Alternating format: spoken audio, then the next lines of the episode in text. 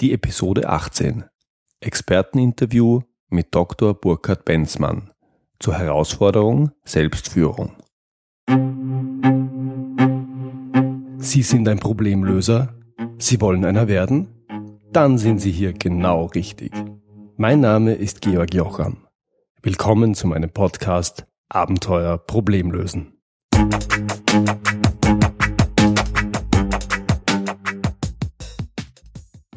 Mein heutiger Interviewgast ist Dr. Burkhard Benzmann und sein zentrales Thema ist Selbstführung. Er hat dazu mehrere erfolgreiche Bücher veröffentlicht, unter anderem Die Kunst der Selbstführung und zuletzt Von der Vision zum persönlichen Erfolg. Fünf Wirkungsfaktoren für Führungskräfte. Es gelingt ihm dabei, wissenschaftlich fundiert und zugleich praxisnah zu sein. 2012 hat er zusätzlich zu seiner Beratungsfirma die LD21 Academy gegründet, mit der er unternehmerische Menschen dabei unterstützt, wirksame Gestalter in ihren Organisationen zu sein. Einer der Kernsätze von Dr. Benzmann lautet, nur wer sich selbst führen kann, sollte andere führen dürfen. Und er zielt auf die Stärkung der Selbstführung ab. Zum Interview habe ich ihn eingeladen, weil ich es auch aus eigener Erfahrung als Problem sehe, dass viele Führungskräfte auf ihre Mitarbeiter losgelassen werden ohne davor verstanden und gelernt zu haben, wie man sich selber führt. Hier mein Interview mit Burkhard Benzmann. Hallo Herr Benzmann, vielen Dank, dass Sie sich heute Zeit nehmen. Ja, ich grüße Sie und ich grüße natürlich auch die Hörer Ihres Podcasts. Herr Benzmann, würden Sie sich bitte selber kurz vorstellen? Ach, das ist schwierig. Ich äh, habe so das Gefühl, dass ich drei verschiedene äh, Typen bin sozusagen. Auf der einen Seite lehre ich an einer Hochschule bei uns in Osnabrück seit äh, mittlerweile über 20 Jahren. Das ist mir wichtig. Da bin ich Honorarprofessor auf der einen Seite, also der Wissenschaftler-Typ. Auf der anderen Seite bin ich auch Organisationsberater und Coach. Das ist etwas, was eine große Leidenschaft von mir ist, Führungskräfte insbesondere der ersten und zweiten Ebene zu begleiten in Veränderungsprozessen. Ja, und dann bin ich natürlich auch, äh, ich sag mal, Gründer einer kleinen Akademie, die sich fokussiert auf das Thema Selbstführung. Da können wir sicherlich im Laufe des Gespräches noch einiges zu sagen. Super. Sie haben es ja schon gesagt, Ihr, Ihr Herzensthema ist das Thema Selbstführung. Was verstehen Sie denn unter Selbstführung? Also Selbstführung habe ich vielleicht auch das in Bezug auf den Kontext Ihres äh, Podcasts. Selbstführung habe ich erstmal als Problem wahrgenommen bei Führungskräften. Ähm, in den zahlreichen Coachings, die ich gemacht habe, die jetzt fast 30 Jahre, ähm, stelle ich immer wieder fest, dass Führungskräfte oftmals selber die Orientierung verlieren. Das heißt nicht immer, dass sie das auch einräumen, aber die Frage ist eigentlich zunächst mal, wie führe ich mich selbst? Also, was ist äh, meine Orientierung im Leben? Was sind meine Ziele? Was ist meine Mission? Und vor allen Dingen, wie sorge ich im Alltag dafür, dass ich das behalte? Und das Problem, was ich immer wieder feststelle, das ist eine Frage der Perspektive, wenn Sie die Mitarbeiter fragen, nichts ist schlimmer als eine Chefin oder ein Chef, die nicht wirklich klar ist, die nicht wirklich selbst organisiert ist. Oder wenn Sie die Person selbst fragen, dann, dass die Leute irgendwann auch ihre, ihre Energie, ihre Lust äh, verlieren, weil sie sich verzetteln, weil sie sich überfordert fühlen. Also insofern, wenn das so als äh, Problem richtig erkannt ist, mhm. wenn ich darf, würde ich sogar definieren und da äh, in Anführungszeichen ganz frech mich selber zitieren. Und aus meiner Sicht ist Selbstführung, umfasst Selbstführung Methoden, und Einstellungen, um sich selbst als Person zielgerichtet zu führen. Mhm. Und das ist so ein bisschen wie, wie Lutz von Rosenstiel mal gesagt hat, die kürzeste Definition von Führung, die ich kenne, ist, Führung ist zielbezogene Einflussnahme. Mhm. Ja, und das ist die Erweiterung, wenn Sie so wollen, umfasst Methoden und Einstellungen, um sich selbst zu führen. Vielleicht noch als Ergänzung dazu, ich habe festgestellt, aus meiner Sicht zumindest, gibt es drei wesentliche Bestandteile von Selbstführung, nämlich Selbsterkenntnis, das ist jetzt nichts Neues, das wussten die alten Griechen auch schon. Die zweite Geschichte, Selbstverantwortung, also 100 Prozent als Mitarbeiter oder Führungskraft für sich selber die Verantwortung zu übernehmen. Und drittens, Selbststeuerung. Und Insofern ist äh, Selbstmanagement eben nur ein kleiner Teil auch davon, von Selbstführung. Selbststeuerung heißt, äh, wie organisiere ich mich vor allen Dingen im Alltag beispielsweise? Was mhm. sind meine Instrumente, um mich zu orientieren? Wie bleibe ich auf Kurs? All diese Dinge. Mhm. Sie haben ja in den letzten Jahren viele, viele Interviews mit Führungskräften geführt, wo Sie das erkennen haben können. Was ist denn Ihre Erfahrung? wenn eine Führungskraft in Führungsfunktion kommt, ohne sich selber führen zu können, was passiert dann oder was kann da passieren? Also das ist genau einer der Punkte, den ich feststelle bei Personalentwicklungskonzepten. Es gibt Unternehmen, die genau erkennen, dass eine Führungskraft, die sich nicht selber führen kann, oft dazu neigt, äh, sich auf das nächstbeste zu fokussieren, äh, verzerrte Wahrnehmung zu haben, äh, Mitarbeiter nicht in ihren Potenzialen zu erkennen, Probleme zu übertragen, all diese Aspekte, die ich tendenziell weniger habe, wenn ich ein durchreflektierter Mensch bin. Es gibt Unternehmen, die in ihrer Personalentwicklung sagen, wenn eine Führungskraft neu bei uns ankommt, dann geht die erst mal eine Woche lang in Anführungszeichen durch den Scheuersack und lernt, sich selbst zu reflektieren. Was sind meine Stärken, was sind meine Schwächen, was sind aber auch meine Macken beispielsweise. Eben in der, in der Selbstreflexion, aber auch in der Widerspiegelung zum Beispiel in einer Gruppe. Und da, finde ich, trennt sich die Spreu vom Weizen. Es gibt Leute, es gibt Organisationen, die legen Wert darauf, dass sie am Anfang wirklich alle Leute auch durch so einen Prozess schicken. Ich halte das für sinnvoll. Und es gibt andere, die sagen, naja, wenn sich jemand bei uns bewirbt als Führungskraft, da können wir jetzt nicht nachfragen, ob der sich oder die sich selber führen kann. Das müssen wir einfach mal voraussetzen. Mhm. Das ist ein Fehler aus meiner Sicht. Und das rächt sich. Mhm. Und wir müssen, wir müssen uns nur unsere eigenen Geschichten, wenn wir, wenn wir äh, die eigenen Karrieren anschauen, betrachten. Wie ist es denn, wenn wir mit jemand arbeiten, der zum Beispiel seine eigenen Emotionen nicht im Griff hat, der oder die cholerisch ist? Also das sind für mich, das sind für mich Leistungsreduzierer, solche Vorgesetzten. Und deswegen, ähm, ich, ich versuche das Problem Selbstführung so anzugehen, dass ich sage, ich versuche dazu ein System auch, auch zu entwickeln und anzubieten, ähm, mein Modell der sieben Felder und so weiter, mhm. wo ich mir denke, ob man dies macht oder ob man irgendwas Ähnliches macht, wir müssen lernen, die Führungskräfte auch zu konfrontieren, auch mit ihren eigenen Schwächen und zur Selbstreflexion immer wieder anzuhalten. Mhm. Ich, ich reflektiere jetzt gerade auf meine eigene Führungserfahrung. Also diese eine Woche Selbstreflexion zum Start in einen neuen Job, das muss, das muss super sein. Welche welche Unternehmen machen sowas? Kann man sagen, das ist eher, das ist eher Hidden Champion, das ist eher Mittelstand, das ist eher Konzern? Was ist da Ihre Erfahrung? Also das ist ganz, ganz bunt verschieden. Ich glaube, die, die es nicht machen, sind äh, kleine Handwerksbetriebe so ungefähr. Also ich stelle mhm. fest, bei uns zumindest in Deutschland, dass ähm, in, in Handwerksbetrieben, die ja mittlerweile 50, auch 100 äh, Handwerker umfassen können, Mitarbeiter umfassen können, dass dort oft die Notwendigkeit gar nicht so erkannt wird. Das halte ich für, für problematisch. Wenn ich mir bestimmte Branchen angucke, dann ist es auch da zumindest nicht einheitlich. Die DM-Drogeriemärkte bei uns in Deutschland Deutschland, deren Gründer hat von vornherein auf das Thema Selbstführung gesetzt. Und mhm. in einer Form schon vor Jahren, das habe ich nirgendwo anders so wahrgenommen. Selbstführung ist dort ein Bestandteil der Ausbildung von Führungskräften. Dann haben sie auf der anderen Seite aber andere Anbieter, die haben das überhaupt nicht auf dem Zettel. Ich würde jetzt mal sagen, man merkt es diesen Märkten an, dass sie gut geführt werden. Anderes Beispiel, ähm, Industrie, große Industriebetriebe, auch da ist es extrem unterschiedlich. Ähm, Kunde von mir ist zum Beispiel die Edeka. Dort ist es so, dass die Führungskräfte das in ihrer eigenen Führungskräfteentwicklung Selbstführung als einen Bestandteil haben. Da habe ich dann den, den Vorzug, das selber geben zu dürfen. Ähm, andere äh, Konkurrenten wiederum haben das nicht. Also ich sehe es bisher zumindest überhaupt nicht als durchgehend an. Mhm. Es gibt vielleicht, es gibt vielleicht selbst ein Management so ein paar Ansätze. Aber das ist für mich nicht Selbstführung. Selbstführung ist, wie ich vorhin versucht habe zu definieren, einfach auch umfassender und ähm, ist ein, ein längerfristiger Prozess auch der Beschäftigung mit der eigenen Person. Mhm.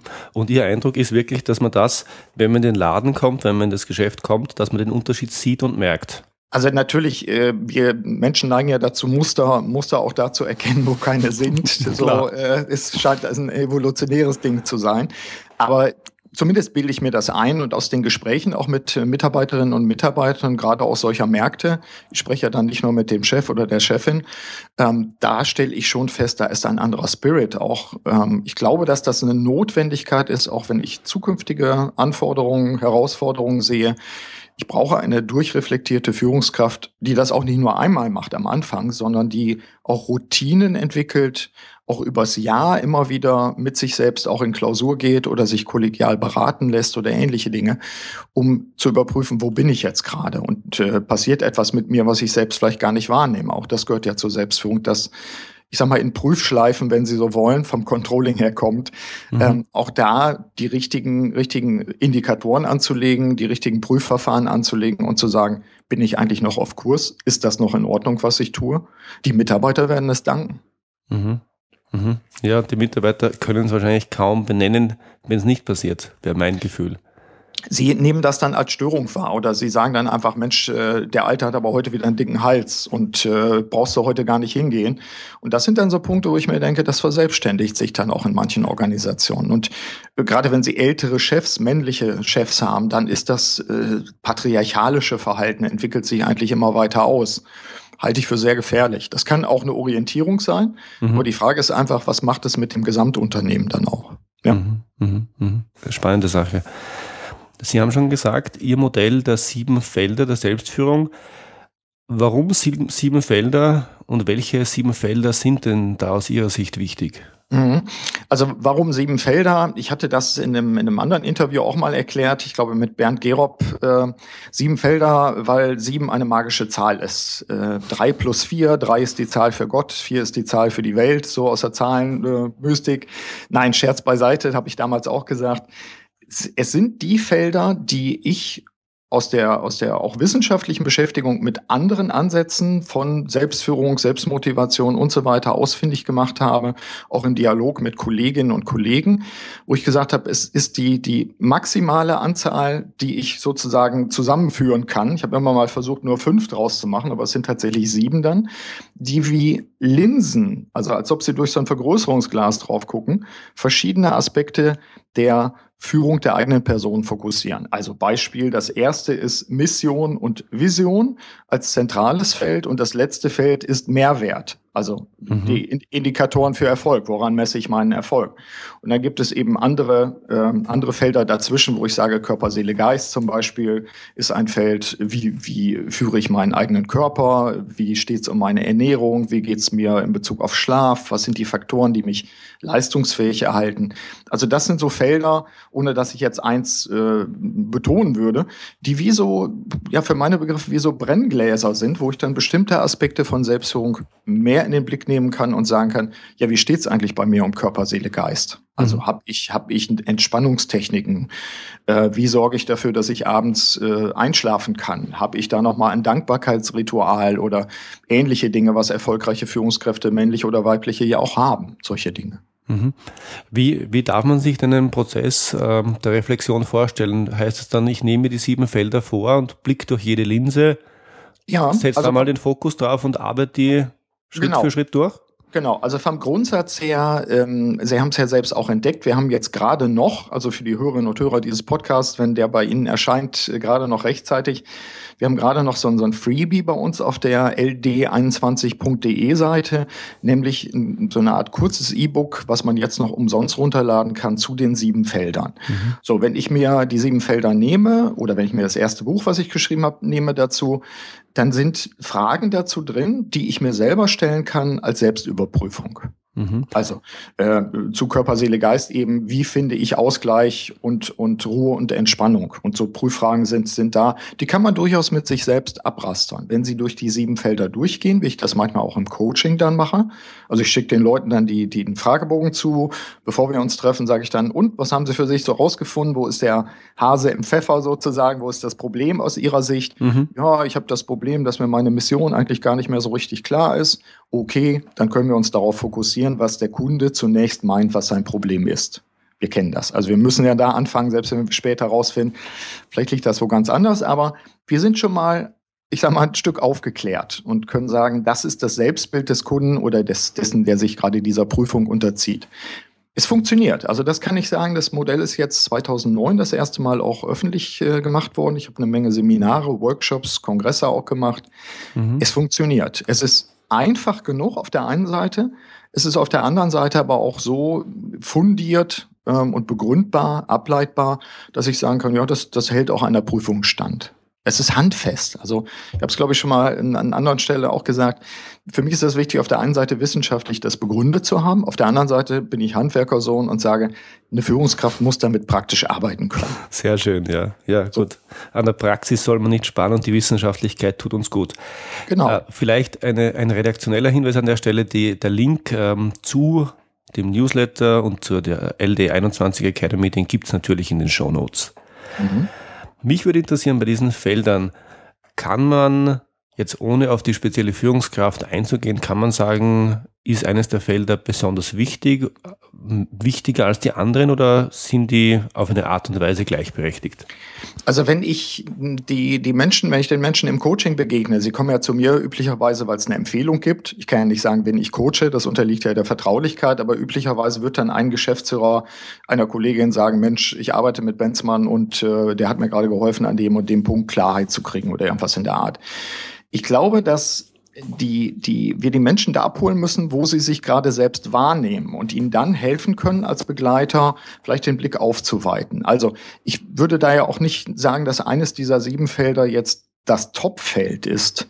Ich neige dazu, dass Vision und Mission, das zentrale Feld sozusagen, eine Art Ausgangsfeld ist. Also wenn ich meine Mission im Leben kenne, warum bin ich eigentlich auf der Welt, was ist mein Beitrag zur Evolution, wie immer Sie das nennen, wenn ich das drauf habe, dann habe ich eine gewisse Stabilität und Grundlage.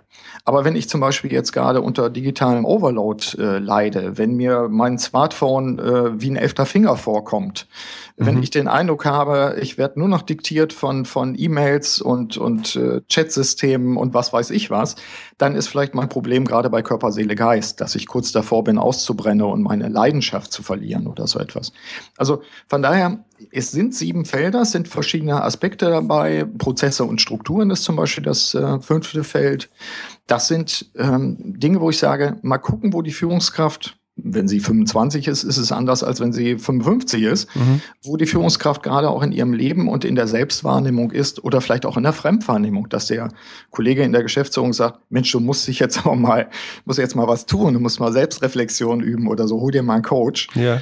Ähm, also von daher, ich, ich habe da keine, keine, keinen Punkt, dass ich sage, das ist jetzt das, das äh, Nummer eins Feld oder so, aber ich neige dazu, immer den Fokus vor allen Dingen auf das Thema Mission zu setzen. Mhm. Manche, manche betonen Vision. Ich habe äh, im Laufe der letzten Jahre festgestellt, dass Mission eigentlich das noch wichtigere, die noch wichtige Fragestellung an mich selbst ist, nämlich warum bin ich eigentlich nach meiner eigenen Wahrnehmung auf dieser Welt? Was ist eigentlich das, was ich hier zu tun habe? Ist auch mir aufgefallen beim Lesen, sage ich ehrlich. Warum mhm. ist denn, aus, also vielleicht Mission haben Sie gerade gesagt, ähm, mhm. warum bin ich auf der Welt? Was ist dem gegenüber die Vision der Person und warum ist aus Ihrer Sicht die Mission wichtiger als die Vision? Ja, also Sie kennen ja vielleicht den Spruch des, des ehemaligen bundesrepublikanischen äh, Bundeskanzlers Helmut Schmidt, wenn ich eine Vision habe, gehe ich zum Arzt. Mhm. Das, das war ja damals schon so eine Skepsis auch vor über 25 Jahren, glaube ich, mittlerweile, äh, gegenüber solchen, solchen ja, Begriffen, die einfach wie so aufpoppen. Ich glaube, dass ähm, wenn man, wenn wir unter Vision ein langfristiges, attraktives, persönliches Zielbild verstehen, dass wir damit ganz gut arbeiten können. Ja. Also dass, dass wenn wir beide uns jetzt hinsetzen würden und würden jetzt äh, irgendwo auf den See schauen und sagen so, was sind denn jetzt eigentlich Ihre langfristigen Zielbilder? Dann hat eigentlich fast jeder von uns mehr oder weniger konkrete Bilder. Es gab Management-Ansätze, insbesondere in den letzten 15 Jahren, die das Thema Vision also wirklich penetriert haben und gesagt haben, du musst ein klares Bild haben, du musst eine Vision haben, die muss attraktiv sein, deine Firma muss eine Vision haben. Wir stellen heute fest, das können wir gar nicht mehr. Vision ist so stark abhängig von äußeren Einflussfaktoren, dass wir eher wieder in Szenarien mehr denken. Unsere Horizonte, Sie kennen es ja auch in, in, den Konzernen, in denen Sie gearbeitet haben. Man hat vor, vor 15 Jahren noch so mit 20 Jahren äh, Visionen gearbeitet. Mhm. Wir sind mittlerweile bei fünf Jahren angekommen und selbst da haben wir verschiedene Szenarien und sagen, wenn das und das passiert, müssen wir das verändern. Man arbeitet eher einmal im Jahr an seiner Vision und verändert die. Und mhm. dadurch ist mir klar geworden, wenn wir ganz naiv glauben, Mensch, wenn du nur eine Vision, eine persönliche Vision hast und der nachfolgst, dann kommst du zum Erfolg. Das kann klappen. Das kann aber auch radikal daneben gehen. Und deswegen, das ist äh, etwas, was, was Peter Senge, der Organisationsentwickler, oder Peter Sengi, Peter Senge auch schon beschrieben hat vor vielen Jahren. Eine Vision muss ich mir immer wieder kritisch angucken und feststellen, hat sich bei mir in meinem Leben was geändert? oder hat sich was im Umfeld geändert oder beides. Mhm. Und deswegen ist mir deutlich geworden, dass das viel stabilere Fundament die persönliche Mission ist. Also was ist eigentlich der Sinn, den ich in meinem eigenen Leben entweder erkenne oder setze? Und das kann natürlich äh, philosophisch, religiös, sonst wie bei jedem unterschiedlich sein. Aber ein persönliches Konstrukt auch zu haben, an das man wirklich glaubt. Und ich meine jetzt nicht Chaka vorm Spiegel oder sowas. Ja sondern äh, jetzt so westeuropäisch wirklich geglaubt, also nicht, nicht so, so vordergründig anerzogen. Wenn ich daran glaube, wenn das mein Fundament ist, dann kann ich zum Beispiel auch im Coaching mit den Leuten viel leichter da wieder andocken und sagen, okay, welche Stärken bringen sie mit, welche Anlagen bringen sie mit, welche Faszinationen sind da, äh, nach dem Motto, arbeiten sie lieber mit Menschen oder lieber mit Dingen und was auch immer. Man kann da ja auf die Spur kommen auch. Mhm. Mission scheint mir das Stabilere zu sein. Mission scheint mir das zu sein. Ähm, ja, was wir auch für uns äh, pflegen und immer wieder anschauen sollten. Mhm. So, vielleicht als Versuch einer Herleitung. Der Gedanke gefällt mir auch gut, weil wenn ich heute eine, eine Vision habe und das Produkt, ähm, das, das, Gegen, das der Gegenstand meiner Vision ist, gibt es in 20 Jahren schlicht nicht mehr, dann habe ich ein Problem. Genau, genau. Das ist, also, äh, Genau der Punkt. Das heißt, das, das unterliegt nur zum Teil sozusagen unseren, unseren eigenen Möglichkeiten und Fähigkeiten. Und wir müssen uns einfach dann auch mal die Leute anschauen, die eine Supervision hatten, die ganz kraftvoll äh, verfolgt haben. Und genau das, äh, keine Ahnung, ich baue jetzt ganz tolle mechanische Schreibmaschinen, aber irgendwann kommt äh, der Computer und der Drucker um die Ecke, dann kann ich nichts damit mehr anfangen. Mhm. So, mhm. also dann kann ich vielleicht noch den Gegentrend machen und sagen, ich mache jetzt die schönsten elektrisch, äh, die schönsten mechanischen Schreibmaschinen, weil ein Sammler die kauft. Aber man merkt daran einfach, es ist sehr stark auch vom, von der Umwelt, von, von Erfindungen, von Trends und so weiter abhängig und nur zum Teil von mir. Und das kann einfach sehr frustrierend sein dann auch. Mhm. Mhm. mhm. In dem Feld Fähigkeiten und Selbstentwicklung betonen Sie unter anderem das Thema Auszeiten nehmen. Sie nennen es Zeiten der Arbeitslosigkeit. Ja. Das hat mich persönlich sehr angesprochen. Warum ist es aus Ihrer Sicht so wichtig?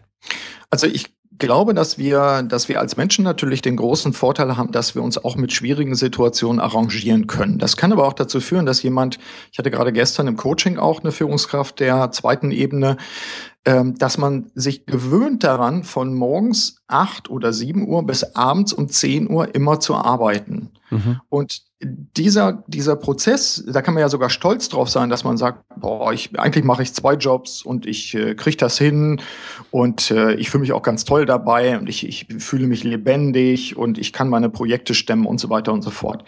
Das fällt mir eigentlich erst dann auf, dass das vielleicht Mist ist und dass das nicht gerade gesund ist, wenn ich dann irgendwann wegkippe oder feststelle, ich bin äh, sechs Wochen wirklich krank oder ich falle wirklich aus den Latschen dabei oder ich krieg äh, Blutdruck oder ich werde ganz dünn oder ganz dick oder irgendwas in der Art. Mhm. Deswegen halte ich es für wichtig, wir bringen das Auto ja auch, ich denke, es ist in Österreich genauso, alle zwei Jahre zum TÜV, also zur, zur technischen Untersuchung. Und ähm, das sollten wir mit uns selbst auch machen. Deswegen ist mein Tipp immer, aus diesem, aus diesem, ja, manchmal auch sehr geliebten Hamsterrad auszusteigen und zu sagen, ich kann jetzt auch betrunken von meiner eigenen Wichtigkeit sein über Jahre oder ich kann sagen, nee, ich gucke mir das mal von der Seite kritisch an, wo bin ich jetzt eigentlich? Was passiert mit mir? Und äh, ja, so als ob ich vielleicht auch ein bisschen liebevoll, aber auch skeptisch kritisch mich so aus drei Meter Entfernung anschaue und sage, was machst du denn da gerade? Mhm.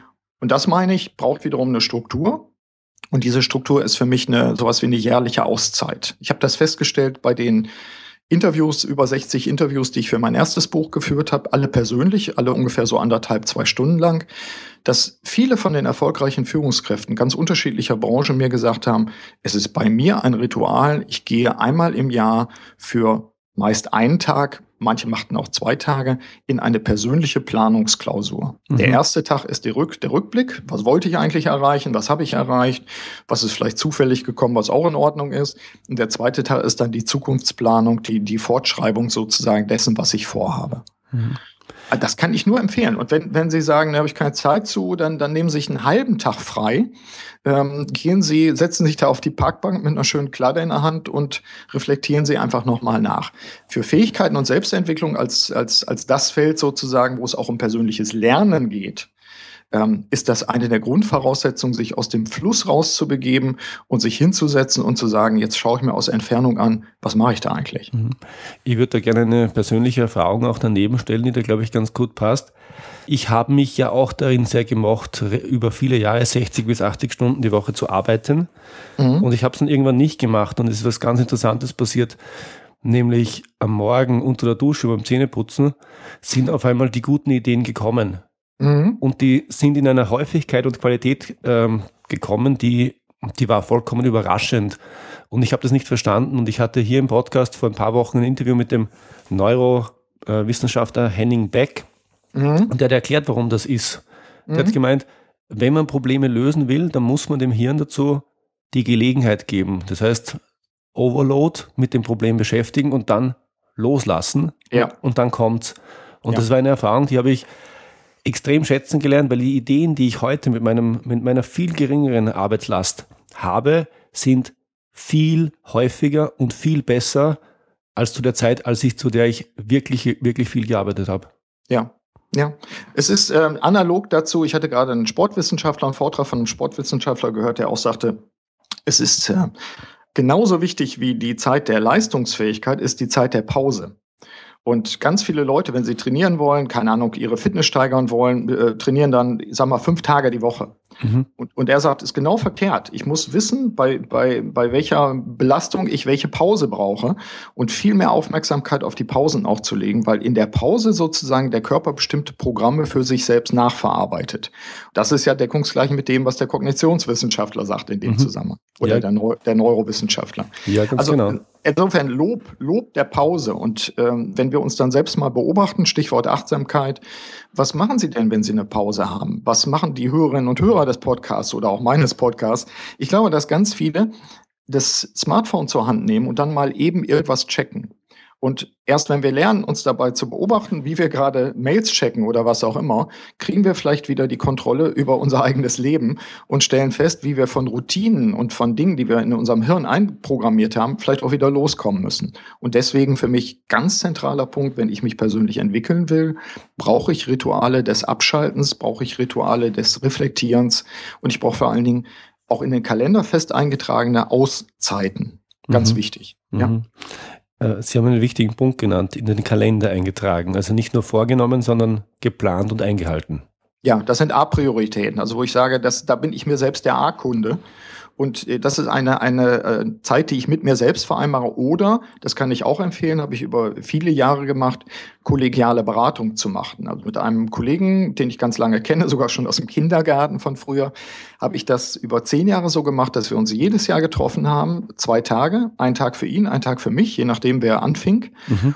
Und wir haben dann reflektiert, vorher gesagt, was sind deine fünf Fragen, die du bearbeiten möchtest, oder drei oder zwei. Und wir waren dann jeweils für den anderen der Coach oder der kollegiale Berater. Auch mhm. das kann ich den, den Hörerinnen und Hörern nur empfehlen, eine Art Austauschpartner zu finden. Das ist nicht so einfach, das muss man professionell machen, denn der Ratgeber gibt oft Ratschläge und ich will keine Schläge haben, mhm. sondern, sondern ich brauche nur jemand, der mir hilft zu reflektieren und vielleicht an der einen oder anderen Stelle dann auch sagt, hm, das ist ja interessant, aber glaubst, glaubst du, dass ist, das ist interessant, glaubst du das wirklich oder nicht? Äh, und äh, das ist auch eine Möglichkeit, kollegiale Beratung oder eben sich einen professionellen Coach suchen. Mhm, mh. ja. Das mit dem Ratschlag ist ein sehr schönes Bild. Das mhm. gefällt mir gut. Ja. ähm, Sie haben zum Thema Feld 5, nein, Feld 4 war es, glaube ich, haben Sie, das Feld 4 heißt Mitarbeiter, Partner und Netzwerke und da haben Sie ganz besonders rausgestellt das Thema Rollen und Aufgaben auch mit dem Lebenspartner. Ja ähm, hat wieder bei mir was zum Klingen gebracht. Warum ist das aus Ihrer Sicht so wichtig? Also bei, bei Mitarbeiterpartner-Netzwerke geht es in diesem Feld natürlich darum, dass Selbstführung nicht etwas ist, was wir einfach bei uns im stillen Kämmerchen machen, sondern wir sind als Führungskräfte oder als führende Kräfte, als unternehmerische Menschen. Ich unterscheide da manchmal gar nicht mehr, sondern ich sage auch jemand, der, der Freiberufler ist, ist ein unternehmerischer Mensch und hat auch äh, mindestens mit, mit äh, anderen Kooperationspartnern zu tun. Wir brauchen andere Menschen, die uns ergänzen in bestimmten Fähigkeiten. Versuchen wir alles selber zu machen, dann dilettieren wir an vielen Stellen und mhm. sind suboptimal. Also ich mache meine Buchführung, die buche ich auch nicht selber logischerweise, sondern dann versuche ich dann lieber ein neues Buch zu schreiben oder was auch immer. Also das ist für mich wichtig, nochmal zu sagen, Mitarbeiter, Partner, Netzwerke heißt, schau dir einfach an, was du selber besonders gut kannst. Das sollte man vorher rausgefunden haben. Und schau dir an, wo du Unterstützung brauchst, damit du nicht einfach Leute äh, in dein Team holst, die genauso aussehen wie du, dieselbe Haarfarbe haben und ein bisschen kleiner sind, sodass sie dir nicht gefährlich werden, sondern völlig, völlig andere bunte Leute. Das sind auch Erkenntnisse aus den Interviews. Warum ist es wichtig, mit dem Lebenspartner, Ehepartner, Partnerin äh, in einen Austausch zu gehen? Das ist bei mir stark ausgelöst worden äh, durch eine Unternehmergattin. Der Begriff ist verkehrt. Sie war selber Unternehmerin, aber sie war eben auch die, die Ehepartner oder ist die Ehepartnerin eines, eines großen, ähm, also groß übrigens auch von der Person, von der Länge, eines großen Industriemanagers, einer, mhm. eines, einer sehr großen Organisation in Deutschland. Und sie hat mir auch gesagt, das ist eine Erkenntnis. Du musst dich hinsetzen als Paar. Du musst dich, du musst darüber reden, was, was du willst und was der andere will. Du musst Perspektiven entwickeln, weil wir sonst aneinander vorbeireden oder immer meinen, der eine macht das schon oder wir setzen drauf, ach, der wird sich schon melden und dann geht auch eine Beziehung in die Brüche oder dann ist wirklich alles nur noch von der Arbeit des einen überschattet. Mhm. Und da, da haben wir, laufen wir natürlich extrem Gefahr, in, in klassischen Rollenbildern auch wieder zu landen. Ähm, das, das ist so etwas, wo mir insbesondere die Frauen, die ich interviewt habe, ähm, gesagt haben, nee, wir müssen aufpassen, dass wir hier immer wieder im Dialog differenzieren, wo sind wir gerade. Es kann ja sein, dass, dass äh, der eine Partner gerade sagt, ich bin jetzt in einer, in einer neuen Position angekommen und ich brauche jetzt Zeit. Ich brauche Zeit, mich zu orientieren. Ist das okay? Kann ich da, kann ich auf deine Unterstützung zählen? Aber wenn das sozusagen so auf Dauer verlängert wird, dann geht das schief. Dann, dann, dann ist das, ist das kein, kein Fließgleichgewicht, was da entstehen kann. Mhm. Also deswegen halte ich es für, für ultra wichtig, auch zu sagen, äh, der eigene Lebenspartner, Partnerin oder Ehepartner ist, ist auch irgendwie, ich will nicht sagen A-Kunde, dann wird alles nur noch Business, aber ein, ein ultra wichtiger Mensch einfach, wo ich sage, wir müssen uns auch dafür Rituale geben, um immer wieder darüber nachzudenken, müssen wir zum Beispiel unser gemeinsames Zukunftsbild nachschärfen oder verändern. Mhm. Äh, hat sich da irgendwas eingeschlichen? Ich halte das für ultra wichtig, weil, na klar, wir sind eben auch Beziehungsmenschen und wir sind nur dann wirksam, wenn wir mit anderen Menschen, ich sag mal, uns sinnvoll ergänzen. Mhm. Also ich formuliere es ein bisschen überspitzt, der, der Lebenspartner nicht nur als äh, Supportprozess für den erfolgreichen Manager, genau. sondern, und wenn es ist, dann mit der ausdrücklichen Erlaubnis, dass das okay ist. Genau, genau. Und immer wieder auch in, in eine Art äh, Klärung, Verhandlung, Diskurs, wie immer wir das nennen wollen, oder auch liebevollen Austausch. Aber vielleicht muss es manchmal auch krachen dann. Mhm, mh, ja. Verstanden. Äh, Sie legen, oder eines Ihrer Felder ist auch Prozess und Strukturen und Sie zeichnen da ein Bild, das ich auch sehr schön gefunden habe. Ähm, der Lean Management, Lean Production bei gleichzeitiger, äh, nicht selbstgeführter Führungskraft. Ist das, mhm. ist das etwas, was Ihnen regelmäßig begegnet? Also was ich, was ich feststelle, ist, dass äh, manche Führungskräfte, Manager bei den eigenen Organisationen zum Teil unglaublich stromlinienförmige Prozesse haben. Also ein Werksleiterin, Werksleiter hat zum Beispiel äh, top alles aufgestellt, hat äh, für die Mitarbeiter Klarheit in den Rollen, in den Aufgaben und Prozessen, ist aber selbst in Bezug auf den eigenen Schreibtisch oder ähnliche Dinge völlig chaotisch. Mhm. Das, das ist etwas, wo ich, wo ich auch mal so beschrieben habe. Mir geht es eigentlich darum, auch einen eine Workflow-Check auch in der in den eigenen Prozessen zu machen, der Selbstorganisation, der Selbststeuerung. Und ob das dann, ob das dann Lean ist oder ob ich vielleicht sogar an manchen Stellen sage, nee, ich brauche da so ein paar barocke Schleifen oder ähnliches, mhm. das ist okay. Aber ich stelle oft fest, dass die Leute in dem einen Bereich, also wirklich, wenn es darum geht, praktische, handfeste Prozesse zu organisieren, da ist eine Papiermaschine, die muss laufen, was auch immer, dass das läuft dass aber auf der anderen Seite dann vielleicht so die eigenen Prozesse eher chaotisch sind. Mhm. Das ist spannend, als, als Berater und Coach daran zu gehen.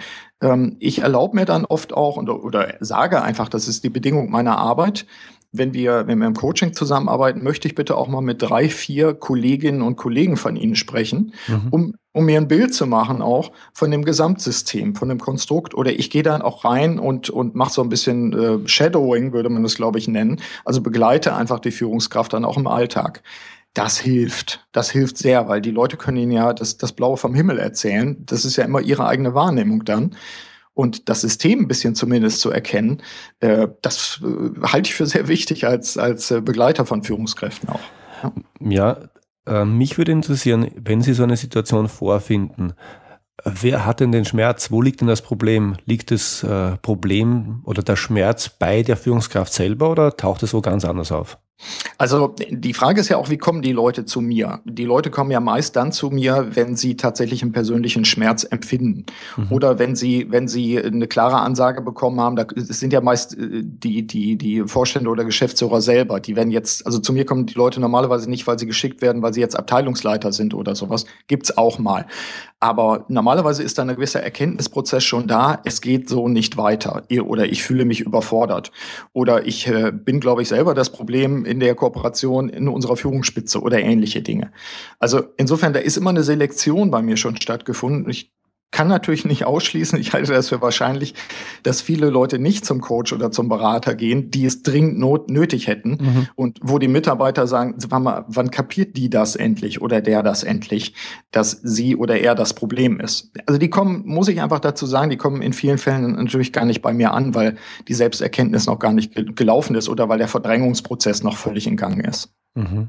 Spannend. Spannend. Ja, also da ist auch die Frage, könnten wir das ändern? Hm, ich glaube, das ist nicht unsere Aufgabe als Coaches oder Begleiter, ähm, das zu ändern, sondern wir stehen dann bereit mit unseren jeweiligen Fähigkeiten, es passt ja auch nicht jeder zu jedem, mit unseren jeweiligen Fähigkeiten und, und können dann wirksam mit jemand an dessen Thema arbeiten. Ich will gar nicht immer sagen Problem, vielleicht Lebensherausforderung oder Lebensphasenherausforderung. Mhm.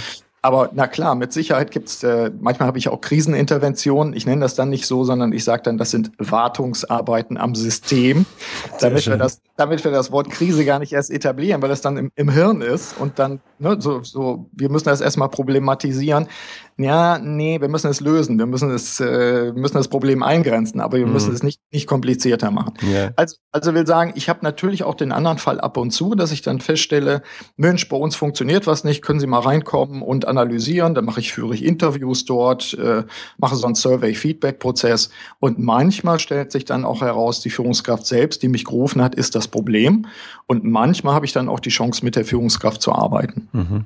Ja. Ich finde das ja auch ganz spannend. Ich habe das Feedback schon von mehreren Coaches bekommen, dass die spannenden Coaches ja auch diejenigen wären, die sich nie, nie, nie einen Coach nehmen würden. Ja, ja, das, das ist die Herausforderung auch. Ja, klar. Mhm, mhm. Ähm, ich möchte noch auf, auf, ein Feld, nämlich das siebte Feld eingehen. Äh, das ist das Feld Mehrwert ganz zum Schluss. Mhm. Sie stellen dort eine Gleichung für Erfolg auf. Äh, Sie relativieren es ein bisschen es ist dann, glaube ich, doch keine mathematische Gleichung, aber aus Ihrer Sicht, was ist denn, wie, wie funktioniert Erfolg, wie, wann sind Menschen erfolgreich? Also ich glaube, dass die, die äh, Frage, was ist Erfolg, vor allen Dingen individuell zu beantworten ist. Und da bin ich wieder an dem, an dem allerersten Punkt und ich glaube, deswegen ist das Modell dann auch ganz pragmatisch zu benutzen was ist denn meine Mission? Also warum bin ich aus meiner Sicht auf der Welt? Und was ist meine Vision? Was sind meine mittellangfristigen Ziele beispielsweise? Dass ich mir bei dem, bei dem Feld Mehrwert auch diese Indikatoren für Erfolg erstmal selber auch klar mache. Also Erfolg ist das, dass ich meine persönlich gesteckten Ziele erreiche, dann mhm. bin ich erfolgreich. Und das kann für jeden vollkommen anders sein. Das kann eine, eine, kurzfristige Zielsetzung sein, das kann eine mittelfristige Zielsetzung sein.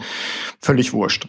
Da ich aber nicht allein auf der Welt bin, hängt das natürlich auch sehr stark davon ab, ob diese Zielvorstellungen, die ich persönlich habe und die Zielvorstellung, die das Unternehmen hat, ob die ausreichend überlappen. Auch das mhm. ist mir nochmal sehr deutlich geworden. Wenn Sie so ein Bild haben, wie sich so zwei Hände aufeinander legen, äh, eine Hand von links, eine von rechts, diese Überlappung, wenn ich das aufeinander lege, die muss groß genug sein. Meine Ziele und die Ziele des Unternehmens müssen zusammenpassen. Mhm.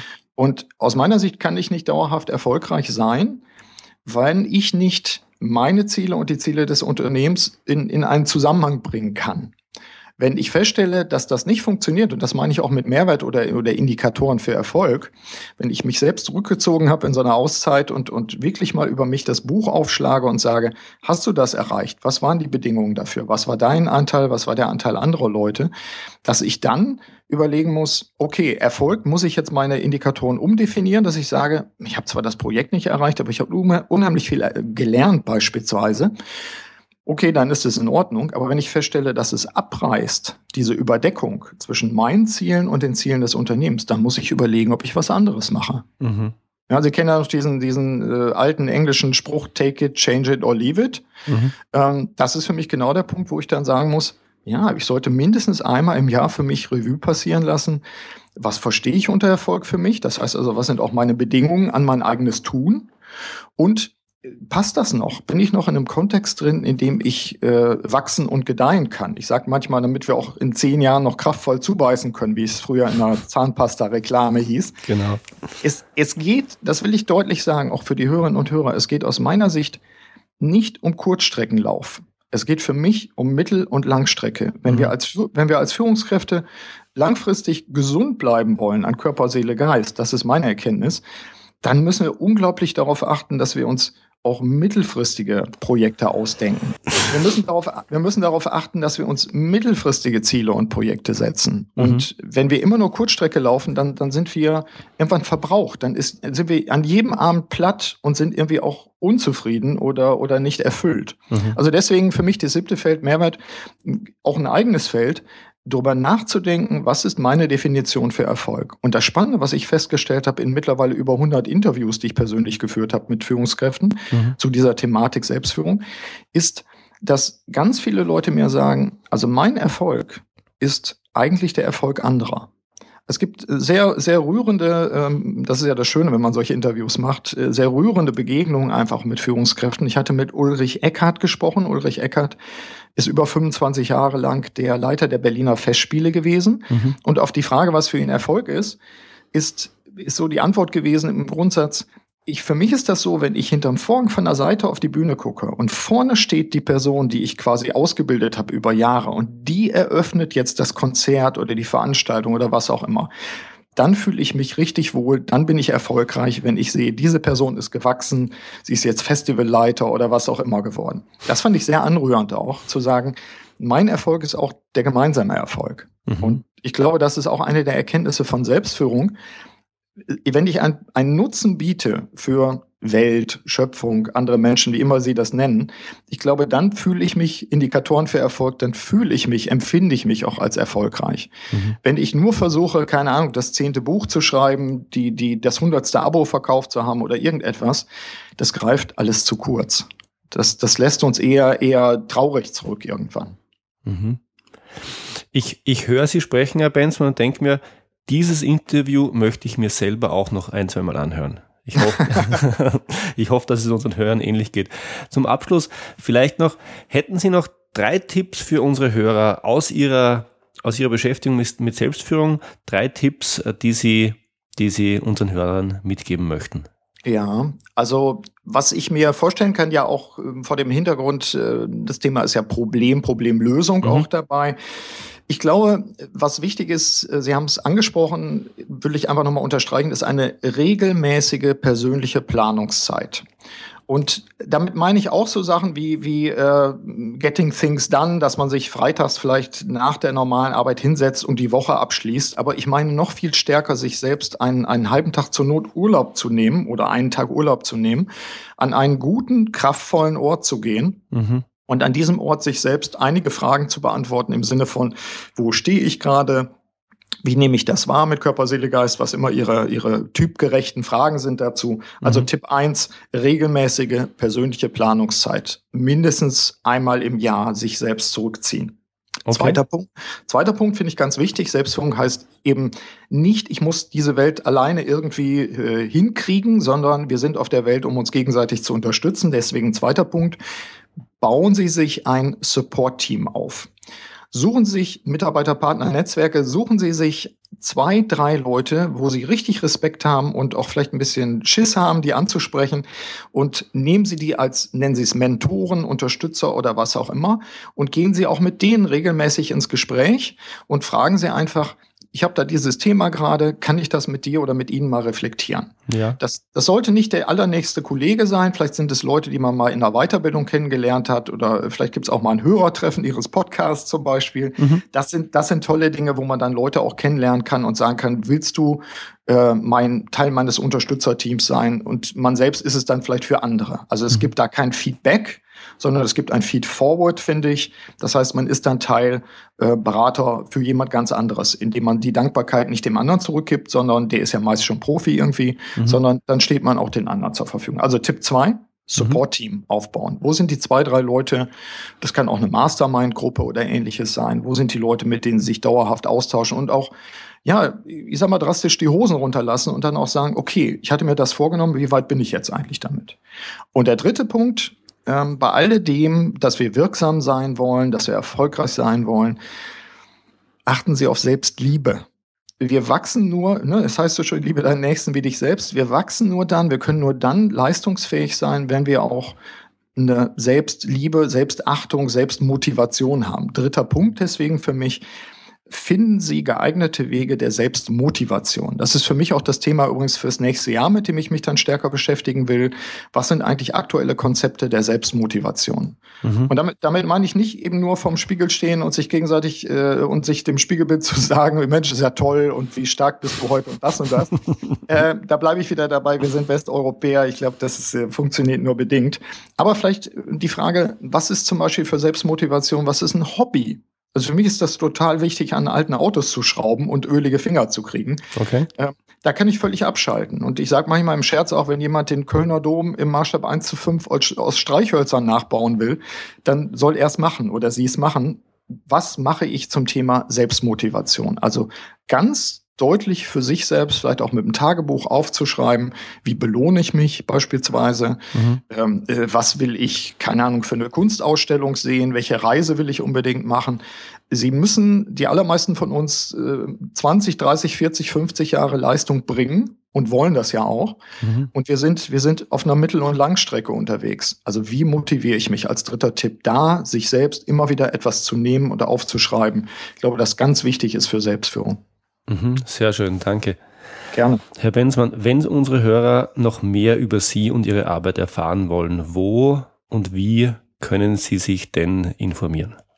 Also die erste Geschichte ist die, die klassische Beratung. Das ist unter Bensmann, äh, also B-E-N-S, äh, wie Organisation. Da gibt's auch zum Download Dinge, dann gibt's auch ein paar, paar Hinweise. Das andere auch als, als äh, ich sag mal, auch als Selbstbedienungsmöglichkeit im positiven Sinne ist LD, also Ludwig Dora, ld21.de. Das ist die Seite der Akademie. Auch da gibt's eine Menge Artikel zum Thema Selbstführung, einfach als Downloads. Wenn Sie oben draufklicken, sehen Sie es schon. Da finden Sie auch die Podcasts und da gibt's auch ein paar Blogbeiträge zu, zu Neuigkeiten. Ich bin da sehr freigebig. Ich finde das immer gut. Äh, Sie sehen es, Herr Jonge, ja wahrscheinlich genauso. Wir wollen geben. Wir finden diese Themen, die wir bearbeiten, einfach so wichtig und sagen, wir sind sowieso auf dem Weg in eine Tauschgesellschaft, kommt mir manchmal so vor. Ganz genau. Äh, ja, also gerne erstmal geben. Ich freue mich natürlich auch über Feedback, das vielleicht auch an die Hörerinnen und Hörer. Ähm, wenn der eine oder die andere mal sagt, Mensch, ich habe hier was gefunden im weitesten Sinne zum Thema Selbstmotivation. Ich freue mich auch, wenn ich was wieder zurückbekomme. Das geht Ihnen ja genauso. Ganz genau so ist es. Diese Informationen, die Sie gerade genannt haben, die gebe ich natürlich alle in die Show Notes. Herr Benzmann, wir sind am Ende. Ich bedanke mich für das Interview. Es hat mir sehr, sehr viel Spaß gemacht und äh, ich glaube, es ist wirklich eins dieser Interviews, das man sich auch selber gerne nochmal anhört. Vielen, vielen Dank. Sehr gerne. Danke auch für das Kompliment. Soweit mein Gespräch mit Burkhard Benzmann. Das war's für heute. Ich freue mich, wenn Sie beim nächsten Mal wieder dabei sind. Wenn Sie Fragen an mich haben, dann schicken Sie mir bitte ein Mail an feedback at abenteuer-problemlösen.com oder kontaktieren Sie mich direkt über meine Website. Und wenn Ihnen diese Episode gefallen hat, dann freue ich mich wirklich über Ihre ehrliche Bewertung auf iTunes. Danke fürs Zuhören. Bis zum nächsten Mal. Liebe Grüße aus dem schönen Wien, Ihr Georg Jocham.